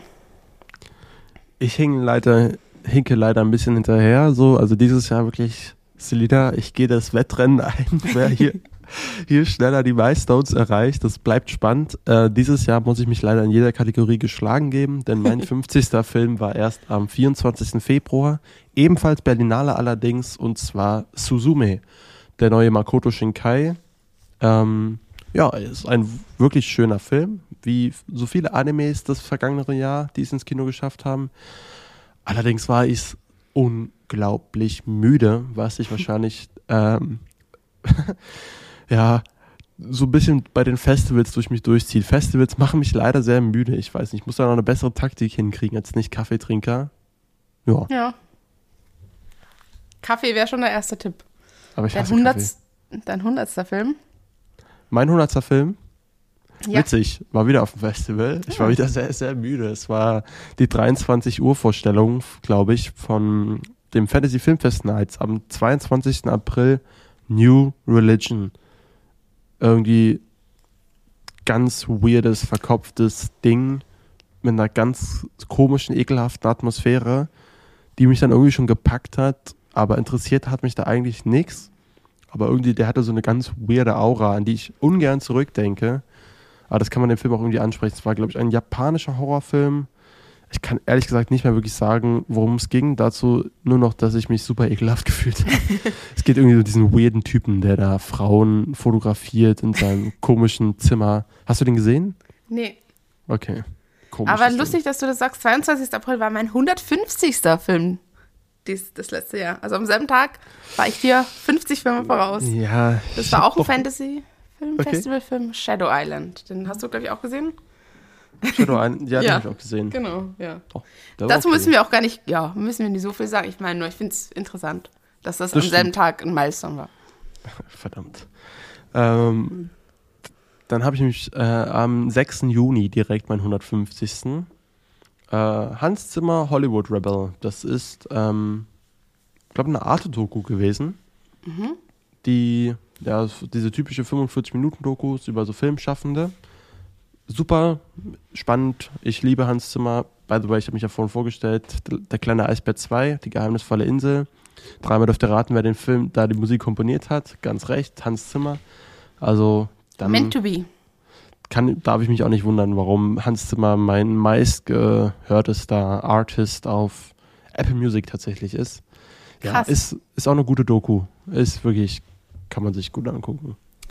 Ich habe meinen nächsten Milestone am 20. Mai gesehen in Cannes, die 200. Und das war Killers of the Flower Moon. Bin ich sehr stolz auf diesen Milestone. Sehr schön, sehr schön. Äh, mein 200. Milestone war am 28. Juli. Ähm, Secret Invasion. Die Marvel-Serie, ja, wahrscheinlich die langweiligste Marvel-Serie bisher. Ähm, mit eigentlich guten Schauspielern. Emilia Clarke, Ben Mendelsohn, Samuel L. Jackson.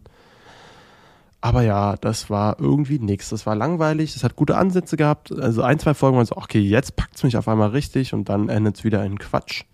Also ich weiß nicht, ja. Muss ich nicht viel zu sagen. Ja, ähm, das war dann ja dann schon Sommer bei mir, die 250. Da habe ich alle Mission Impossibles äh, gesehen, beziehungsweise nachgeholt. Ghost Protocol habe ich das erste Mal gesehen und das war am 1. Juli mein 205. Film dieses Jahr. Und tatsächlich diese Bush Al Arab, nee, Bush äh, Khalifa. Huiuiui. Also, man weiß ja, dass Tom Cruise überlebt, aber so eine Anxiety hatte ich wirklich selten bei einer Szene. Bei dem Film. ja. Sehr schön, sehr schön. Ja, ist eine, ist eine coole Szene. Fallout ist immer noch der beste, aber Also wie gesagt, die Anxiety war bei mir tatsächlich bei dieser Szene am höchsten. okay, das verstehe ich, ja. Bei mir ist, ach, dieser Warte mal, den. Übergang will ich mir nicht nehmen lassen. Äh, apropos Ja. Anxiety. Ähm, High Tension war dann mein 300. Film. Ach, wann war das nochmal? Am 20. August, August. haben wir den gesehen. Mhm, ja, da waren wir zusammen drin im nicht ähm, klimatisierten Rollberg-Kino. Grüße geht raus. Also dieser, es hat auch irgendwie zum Film gepasst, dass da der voll, es war ein voller Saal und alle haben geschwitzt wie ohne was in dieser creepy Crypt-Reihe. Ja, unangenehmes Ding der Film auf jeden Fall. Mein 250. Film ist dann am 18. September gewesen. Expendables 4, brauche ich nicht zu sagen, einer der absolut schlechtesten und hässlichsten Filme des Jahres. Hey, Jason Statham lässt grüßen. Wirklich, ähm, ja, guck dann doch lieber Beekeeper als den. Und ich will nur mal sagen, 100 Millionen US-Dollar für einen hässlichen, absolut ultra hässlichen Film. 80 Millionen für The Creator, kam zeitgleich raus. Das ist einfach, muss man dann doch schon nochmal beachten. Ja. 350. war bei mir Fallen Leaves. Der lief, äh, den hast du, glaube ich, ungefähr zeitgleich gesehen auf dem London Film Festival. Hier lief er dann schon im Kino zu dem Zeitpunkt. Ja, nette Romantic Comedy aus Finnland. Und dann die 400, weil, obwohl ich über die 450 bin, hat es dann irgendwie aufgehört zu zählen bei mir bei Letterboxd. Der 400. Film war Next Goal Wins. Den könnt ihr aktuell im Kino sehen. Ja, genau. Äh, bei mir ist der 300. Film Evil Does Not Exist. Äh, auf dem London Film Festival am 9. Oktober habe ich auch mit Selina zusammen gesehen. ja.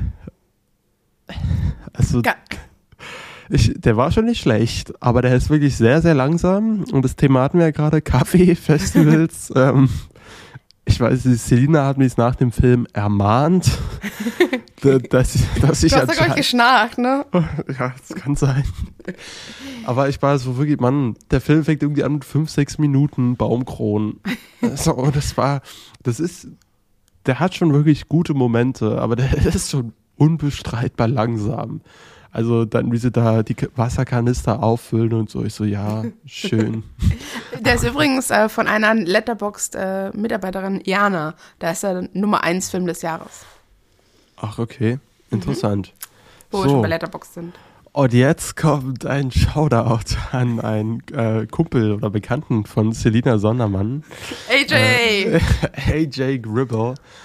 Äh, Garish. Ich habe deinen Film Garish habe ich als 350. Film gesehen. Ist ist auch ein Dollar Baby, oder? Stephen King. Genau, ist ein Stephen King Dollar Baby.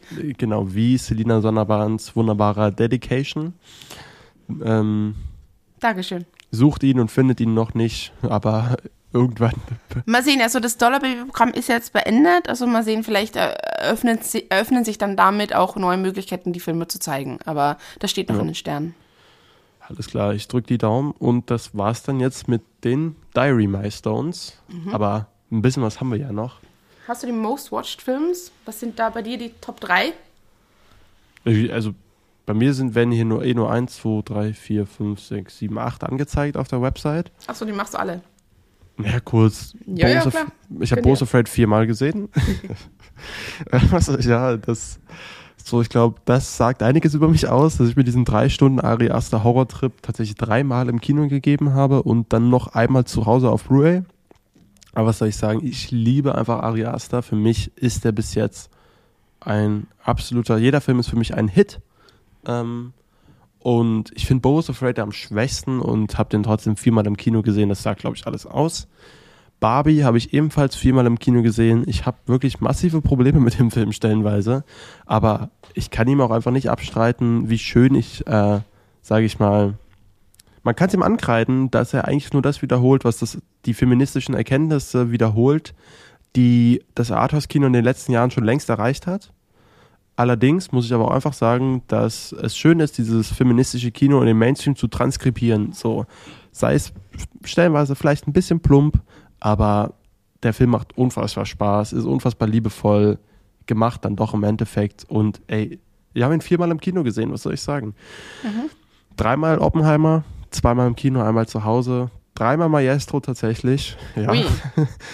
Ähm, hab den dann noch, doch noch mal Weihnachten geguckt. Ähm, ich war beim ersten Mal so ein bisschen, oh, wie finde ich den jetzt? Beim zweiten Mal, ja doch, der ist schon gut. Beim dritten Mal, ah ja doch, die Probleme sind da. dreimal Killers of the Flower Moon, auch dreimal im Kino. Ich hab's mit den langen Filmen dieses Jahr, ja. Also dreimal im Kino ich, habe ich mir diese dreieinhalb Stunden ge- angeguckt und ich hab's gerne getan. Einmal in London mit Fieber, äh, danach ähm, Martin Scorsese live in Person sehen zu dürfen, war mein Highlight des Jahres neben Spielberg und Tarantino und Harrison Ford. Ähm, aber absolut fantastischer Film und gerade beim dritten Mal, gerade beim dritten Mal nochmal, hat er wirklich nochmal bei mir nochmal richtig Aufschwung bekommen. Und wenn er da am Ende selber dasteht, Spoiler, sorry, aber come on, äh, ist jetzt auch nicht ein wirklicher Spoiler. Wenn da Scorsese sich da hinstellt, dann bekommen wir die Tränen in die Augen, was soll ich sagen. Dreimal im Kino Spider-Man Across the Spider-Verse, zweimal im Kino Wonka und zweimal im Kino The Boy and the Heron. Da gibt es auf jeden Fall noch sehr viel mehr Filme, die ich zweimal im Kino gesehen habe, aber das steht jetzt hier nicht mehr und dann reicht's auch erstmal. Jo, bei mir sind es Barbie mit fünfmal, Saltburn dreimal, May December dreimal, Boys Afraid dreimal, Priscilla zweimal, Perfect Days zweimal, House of Sex zweimal und Royal Hotel, über den wir angangs schon gesprochen haben, zweimal. Genau, und wie du sagst, auch jede Menge Filme zweimal gesehen, die nicht mehr draufstehen.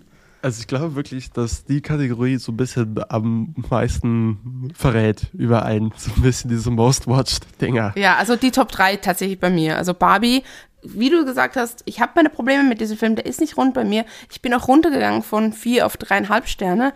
Aber trotzdem macht mir dieser Film Spaß, obwohl Ja. ich den nicht perfekt Ja. finde.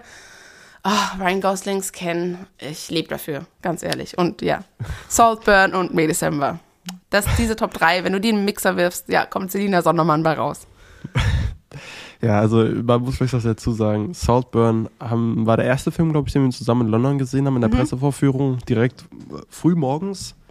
Ähm, und irgendwann einfach, äh, irgendwann, sage ich mal, erkennst du so ein paar Beats, wenn die gespielt werden von gerade RegisseurInnen, äh, merkst du, oh ja, äh, Selina ist dabei.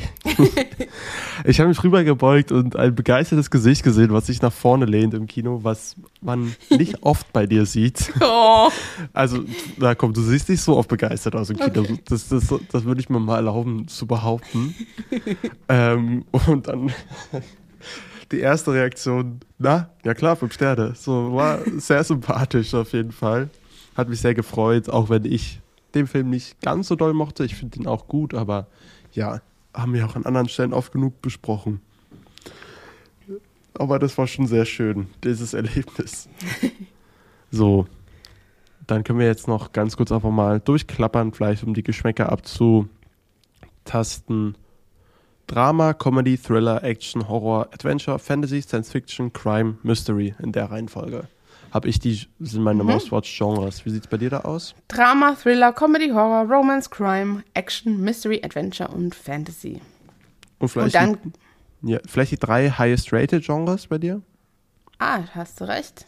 Ui, ah, Überraschung, Überraschung. Fantasy. Auf Echt? Platz 1, ja. Dann Adventure und dann Comedy. Ja, wegen Poor Things wahrscheinlich. Wahrscheinlich, ja. Bei mir ist, interesting, bei mir ist es ganz anders. Bei mir ist Platz 1 Music, Platz 2 History, Platz 3 Drama. Jetzt muss ich mal gucken, welche Musikfilme habe ich denn so hoch bewertet. Whiplash, Sound of 007, La La Land, nochmal Whiplash, der lange Film und der Kurzfilm. Mhm. Ah ja, Maestro mit seinen dreieinhalb Sternen. Ah ja. Okay, krass. Hä? Tar ja. war ja auch noch dieses Jahr in Deutschland, hast du recht. Da wird Musik auch noch wahrscheinlich drin sein. Ja, genau, Tar. Okay, History und Drama. So, was haben wir denn? Bei den ähm, Themen ähm, sieht man schon, dass Eugen mich da in seine Welt eingeweiht hat, denn tatsächlich ist da bei mir Thema Nummer eins Superheroes in Action-Packed Battles with Villains. Das ist tatsächlich gar nicht so, gar nicht meins. Also damit kannst du mich jagen. Aber ich musste in das DCU eingeweiht werden dieses Jahr und macht sich hier bemerkbar. Spannend. Das ist bei mir nämlich auf Platz 6. Superheroes in Action-Packed Battles and Villains with Villains. Mein Platz 1 ist nämlich, oh Gott. Gory, Gruesome and Slasher Horror. Oh, okay. Das ist meine Nummer 1. Das ist meine ähm, Nummer 4. Ja, Nummer 2, Dreamlike, Quirky and Surreal Story Storytelling and High Speed and Special Ops ist meine okay. Nummer 3. Was ist dein mein Nano-Genre? Nano ich lieb's. Bizarre, Extreme, Cringe. okay. Das ist bei mir gar nicht dabei in den Top 10. Bei mir ist Weird Dream Journey mein Nano-Genre. Und danach direkt, also die ist, teilen sich sogar drei. Mit Stunts, Hero Nonstop und Suspense ganz action-packed. Also hier volle, das volle Testosteron-Paket bei mir. Was hast du denn da am heißen geratet? Das würde mich dann auch mal interessieren. Da habe ich äh, Cute Sexy Trip. Das hat tatsächlich eine Average von 5 bei mir. Warte mal, ich gehe nochmal rein. Ah, warum, warum ist das Cute Sexy Trip? May December, Bones and All und No Hard Feelings. Okay. Hey, No Hard Feelings? So ganz, ja, hat bei dir fünf Sterne bekommen, Selina? Nein. Was hast du mir nicht erzählt? Hat er nicht, stimmt. Nee, er hat nur Medicam, also, Entschuldigung, No Hard Feelings fällt in dieses Genre rein, aber weil ich halt Medicember und Bones jeweils fünf Sterne gegeben habe, zählt das jetzt als fünf Sterne Rating für Cute Sexy Trip. I don't know. Ich weiß auch nicht, warum bei May December kommt ja kein Trip. Also, ach so, doch, sie fährt ja zu denen. Hast, ich nehme alles zurück, alles gut. Ähm, also bei den Thematiken, also bei den Themen habe ich eine 4,5 Average bei Riveting Political and Presidential Drama. Mhm. äh, und bei den Nano-Genres habe ich zwei auf Platz 1 mit 5 Sterne Durchschnitt Criminal Justice Dramas und Gangster Realism Society. Okay. Interessant. Ja, Interessant. da lernt man auch wieder was. Ja, das gefällt mir ganz gut. mm, ja. Was Wer sind deine Most Watched Actors? Oh.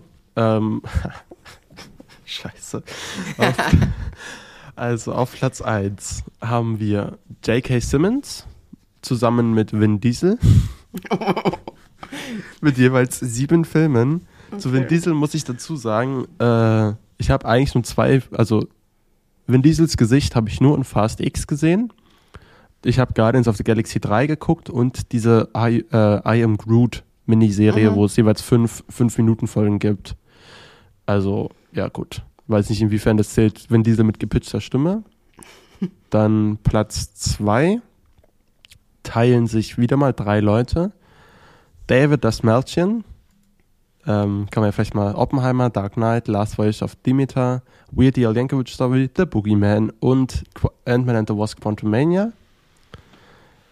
Ben Affleck, ebenfalls sechs Filme. Äh, Air, Gili, Hypnotic und so weiter. äh, und dann noch Jason Statham mit sechs Filmen. Alles klar. Ja, bei mir ist es, äh, genau, Platz 1, Ben Affleck mit 13 Filmen. 13 Filme. Genau. Du letztes Jahr mit. Ach du Scheiße. Ich gucke da gerade mal rein. Also, wie gesagt, ähm, du hast mich ja die ganzen Snack äh, sehen lassen.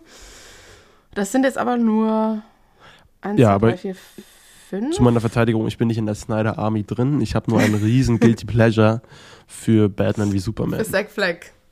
Zack Fleck, genau. Zack Ja. Fleck. Das ist gut, das gefällt Ja. mir. Dann kommt ja noch dazu, er hatte ja Regie geführt und äh, spielt mit. Hypnotic kam letztes Jahr raus. Ähm, und wir, äh, Deepwater hatte ich nochmal geguckt, warum auch immer, sehe ich gerade. Ähm, wir zusammen hatten ja nochmal geguckt, Geely und Last Duel. Und so kommt dann irgendwie die Zahl 13 zustande. Ähm, J.K. Simmons tatsächlich Platz 2 bei mir, weil ich die ganzen Spider-Man-Filme nachgeholt habe. Ähm, und dann war, blablabla, jetzt bin ich in der Zeile versprungen, Willem Dafoe mit zehn Filmen. Der ist auch mein overall meistgewatchter Actor. Der war ja auch in den Spider-Man-Filmen, dann war er in Asteroid City, in Aquaman, warum auch immer. Ähm, aber jetzt kommt das, das ehrlichste tatsächlich dieser Zahlen. Jacob Elordi mit acht Filmen. Ach, Denn der gute Mann hatte ja ein sehr, sehr tolles Jahr letztes Jahr. Der war mit drei Filmen im Kino, The Sweet East, Priscilla und Saltburn. mhm. Und dann habe ich halt noch die Kissing Booth Filme nachgeholt. und wie schon eben erwähnt, der Deepwater-Film, ähm, dieser weirde Erotik-Thriller mit Ben Affleck und Anne Armas, da spielt ja Jacob Elordi einer ihrer Liebhaber, mit dem Ach. sie Ben Affleck betrügt. Mhm. Ach, stimmt. Oh mein Ja, Gott. ja. Ja. Nicht schlecht. Genau. So, dann die, haben wir noch die Directors. Ähm, Steven Spielberg, Wes Anderson, Christopher Nolan. Also Steven Spielberg sieben Filme, Wes Anderson fünf Filme durch die ganzen Kurzfilme und Christopher Nolan vier Filme. Äh, vier Filme haben auch Damon Chazelle, James Cameron bei mir gehabt dieses Jahr. Und dann auch Zack Snyder mit drei, Ari Aster mit drei, Anton Fuqua mit Equalizer, allen drei Filmen, die ich halt alle an einem Tag geguckt habe. Ich habe morgens angefangen, um abends dann Equalizer 3 zu gucken. Uiuiui. Ja, ja, es war ein schlimmer Tag. Nee, es- so schlimm war es nicht. Der dritte war, der dritte war irgendwie herrlich aggressiv. ja. Wie sieht's bei dir da aus? Ähm, drei Regisseure mit je fünf Filmen, also Jason Reitman, Sam Raimi und Steven Spielberg. Und dann Zack Snyder mit den Zack Flag-Filmen und Chad Stahelski, weil ich die ganzen John Wick-Filme nachgeholt habe. So, jetzt kommen hier Crew und Studios. Was mich noch interessieren würde, was ist dein most, also dein Composer? Deine Top 5 Composer. Moment, das muss ich erstmal finden hier. Das ist so klein geschrieben. Das stimmt. Hans Zimmer mit sieben. Ah ja. Hans Zimmer mit sieben, das habe ich nämlich auch. Siebenmal Hans Zimmer. Dann, oh, warte, jetzt, jetzt habe ich kurz verloren. Dafür habe ich aber noch neunmal John Williams drüber. Und ja. Genau. Und welches Studio? Paramount mit 23, da schau an. Ich habe 18 Mal Warner, 17 Mal Universal und 17 Mal nur Paramount. Aber A24 mittlerweile mit acht Filmen dabei. Wow, okay. Nicht schlecht. Was mich eigentlich irgendwie wundert, ist zum Beispiel in London habe ich einen Film nach dem anderen mit dieser, wie heißt das, The Matchbook Factory. Mhm. Aber das ist, das ist keine, ähm, das ist, wie heißt Kein das? Studio, ne? Genau, ähm, internationale Filmsales. Ja. Also, das war wirklich krass. Das war hier, Mubi ist ja absolut abgegangen in diesem Jahr. Äh, vor allem im internationalen Bereich. So. Dann kommen wir zu den Highs and Lows. Was ist dein Highest Average Film, den du geguckt hast? Genau, das ist aber, was die anderen Letterboxd-Nutzer diesem Film gegeben haben. Genau. Und das ist äh, dein Lieblingsfilm, Spider-Man Across the Spider-Verse. Mein Lieblingsfilm dieses Jahr. Hey, freut mich sehr. Mein Highest Average ist 12 Angry Men, den ich dieses Jahr endlich nachgeholt habe. Und wow, was für ein fantastischer Film. Jetzt kommt aber das, was natürlich alle brennend interessiert. Was ist dein Lowest Average? Dreimal aufs Raten, gerade eben erwähnt, The Kissing Booth 3. Ach echt? Ja. Was für eine Bewertung hat der? 1,2.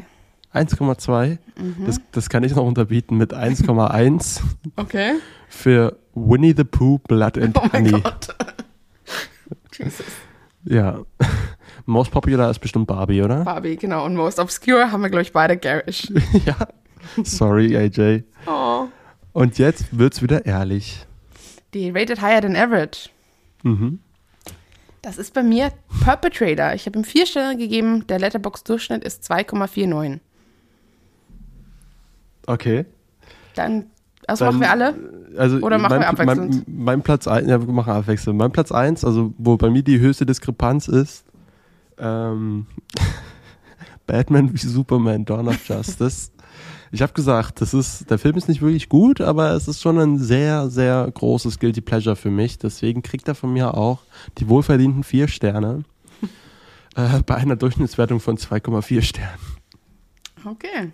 Jetzt können wir aber durchrattern. Also, was ja, hast du genau.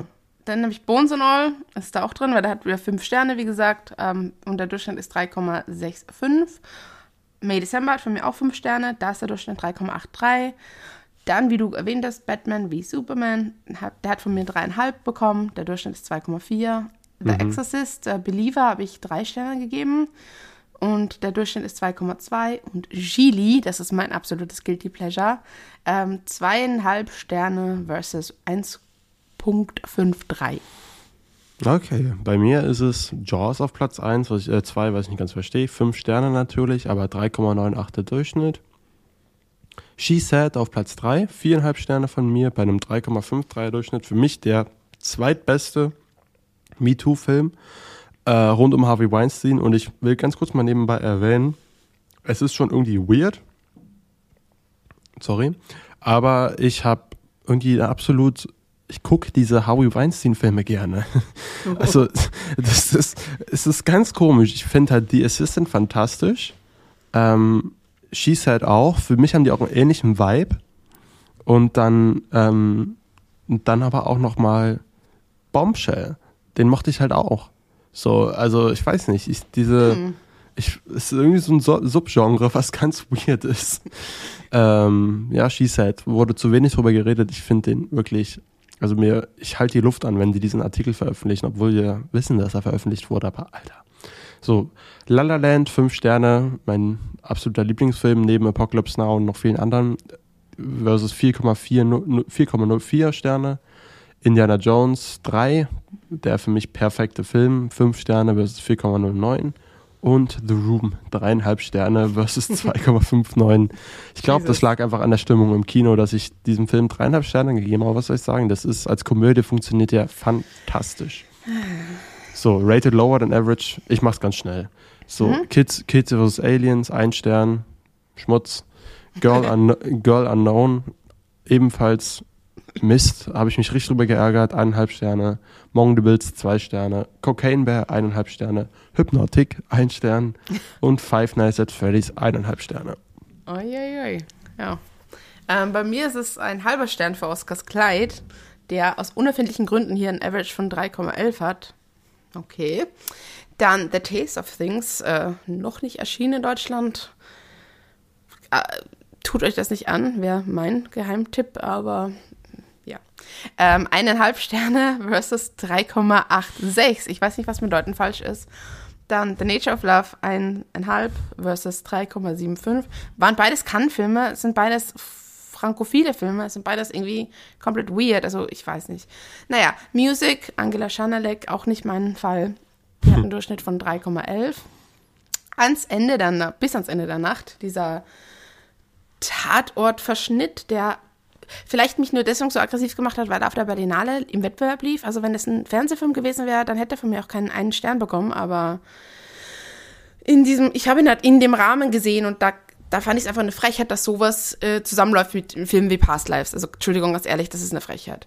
Ähm, deswegen von mir nur ein Stern. Und äh, Jennifer's Body habe ich dieses Jahr gerewatcht, weil ich die ganzen Diablo Cody-Filme nachholen wollte, weil die ja dieses Jahr einen neuen Film rausbringt. Ich mochte sie eigentlich sehr gerne als Drehbuchautorin, aber ich weiß nicht, ich kann mit Jennifer Bo Jennifer's Body wirklich nichts anfangen, obwohl er queer ist und von Diablo Cody geschrieben ist. 1, also eineinhalb Sterne versus ein Rating von 3,4 im Durchschnitt. Alles klar. Ähm, vielleicht, das, da sind wir fast durch. Ich würde vielleicht kurz noch anwählen. Highly rated films you're yet to see äh, stehen bei mir sowohl Perfect Dates als auch The Iron Claw. Möchte ich beide ganz gerne noch gucken. Und Taylor Swift The Eras Tour. Ja, das steht bei mir auch, aber ich habe hab wirklich nicht vor, einen von diesen vorgeschlagenen Filmen zu sehen. Oh, doch, Entschuldigung, Waitress the Musical. Allein schon wegen dem Pie-Theme. Da ist eine Dame, die ein Paar in die Kamera hält. Also den muss ich jetzt tatsächlich jetzt gucken. Ja, stimmt, den habe ich auch Direkt auf die Watchliste gepackt. Weil, aber willst du nicht mal Highly Rated with Your Friends? Da ist bei dir dann bestimmt doch auch Taylor Swift auf der 1, Da ist Taylor nicht? Swift auf der 1, genau. Also, Und danach kommt bei mir The Batman, warum auch immer der da jetzt kommt. Aber das ist bei der so vom vorletzten Jahr. da ist Naja. bei mir Hunger Games Catching Fire auf Platz 2. Äh, der ist bei mir Platz, Platz irgendwas. Poor Things hast du bei mir schön nach oben gezogen übrigens. Yay. Der ist bei mir. So, und dann La La Land auf der 3. Same. So, und dann sind wir Dann schon wir fast jetzt- durch und kommen Genau. zur Special-Kategorie. Pi- des Tages oder Pie der Woche sozusagen. Ja. Und zwar, What kind of pies do you have? Der Opening Act von Natural Born Killers, das könnt ihr auf Mubi gucken aktuell. Äh, Oliver Stones Adaption eines Tarantino-Drehbuchs. Tarantino hat sich ja bekanntlichermaßen dann davon distanziert, aber ich finde, den kann man immer noch gut gucken. Also ein paar Special Effects gehen, gehen mit der heutigen Zeit nicht mehr so ganz Hand in Hand, aber ist trotzdem für mich also Guilty Pleasure ist fast zu, zu fies gesagt, weil es ist, finde ich, kein schlechter Film. Wir haben den ja zusammen geguckt als Launch für den Cinepie-Podcast. Ja. Ja. Also ja, ich muss auch sagen, es ist auf jeden Fall ein Produkt seiner Zeit. Ähm, aber ich fand den dann doch auch nicht schlecht auf jeden Fall. Es war mir die, inszenatorisch alles ein bisschen zu drüber. So, und dieses drüber hat dann Tarantino selber in Kill Bill 1 für mich besser geschafft. Aber trotzdem ein absolut äh, immer noch gut konsumierbarer Film, auch wirklich unterhaltsam. Genau, Zeit also rum. ich bin gar nicht drauf eingegangen, was für ein Pie er ist. ja, Er stimmt. ist Key Lime Pie in der Öffnungssequenz. Key Einen ganz Pie. giftgrünen Key Lime Pie. Hat auch Ähm. eine sehr prominente Rolle im, in der neuen Loki-Serie, hat sogar in die Credits geschafft immer, also in dieses, Oh, wow. Äh, es gibt ja so ein Intro und ein Outro und sage ich mal diese, wie heißt das denn, die, die Credits, wo noch Bilder sind bei Serien, keine Ahnung. da ist der Oder- Pie nochmal ein extra. ja, da hat der Pie ist nochmal ganz fett in Close-Up. Alles klar. Ich habe in Florida, das ist wirklich der, der Florida Pie schlechthin, weil Key Lime bezeichnet ja die, die Limette, die auf den, in den Florida Keys äh, zu finden ist. Äh, sehr gut gegessen. Ähm, wenn jetzt jemand zuhört, der weiß, wo ich in Deutschland Key Lime Pie kriege, bitte meldet euch bei mir. Ja, Hätte hätt Bei ich uns. Bock, den nochmal zu essen. Bei uns, Bei- Entschuldigung, natürlich. Genau. Ähm, den Netflix der Woche hatten wir ja schon mit vier Minuten auf Netflix. Ähm, dann haben wir noch unseren kleinen Geprime-Tipp. Bei Amazon Prime könnt ihr nämlich noch The Black Phone schauen. Ähm, ein Stephen King Horrorfilm von Scott Derrickson, der mir ziemlich gut gefallen hat. Ist, da, da würde ich auch eher sagen, ist weniger Horror als vielleicht wirklich diesmal Thriller. Ähm, kriegt von mir aber da, ja. Äh, ganz kurz, äh, Joe Hill, also Stephen Kings Sohn. Nicht Stephen ah, King selber. sorry, sorry. Aber äh, ist er selber Ballpark, also. Ja, genau. Kriegt von mich als Horror-Thriller, nenne ich ihn jetzt mal, mit Ethan Hawke in der Hauptrolle, den Nutri-Score B und ist absolut sehen. Hast du den gesehen? Im Kino damals, ja, das ist äh, leider auf Deutsch synchronisiert. Also ich müsste ihn jetzt nachholen auf Englisch. Ja, kannst du ja hoffentlich machen auf Amazon Prime. Obwohl, manch, manchmal ist es ja auf Deutsch da, aber sie haben, ich gucke kurz nach, jawohl, sie haben beide Sprachen. Okay, super, dann hole ich das nach. Sehr schön, ist ein guter Film. Und ansonsten sehen wir uns dann nächste Woche wieder, wenn es heißt Poor Things. Und All Pies got Cinepie. Nee, andersrum. Cinepie, Cinepie is good ist pie. gut Pie. Danke fürs Reinhören. Schönen Abend euch oder Tag, wo auch immer ihr seid. Tschüss. Tschüss.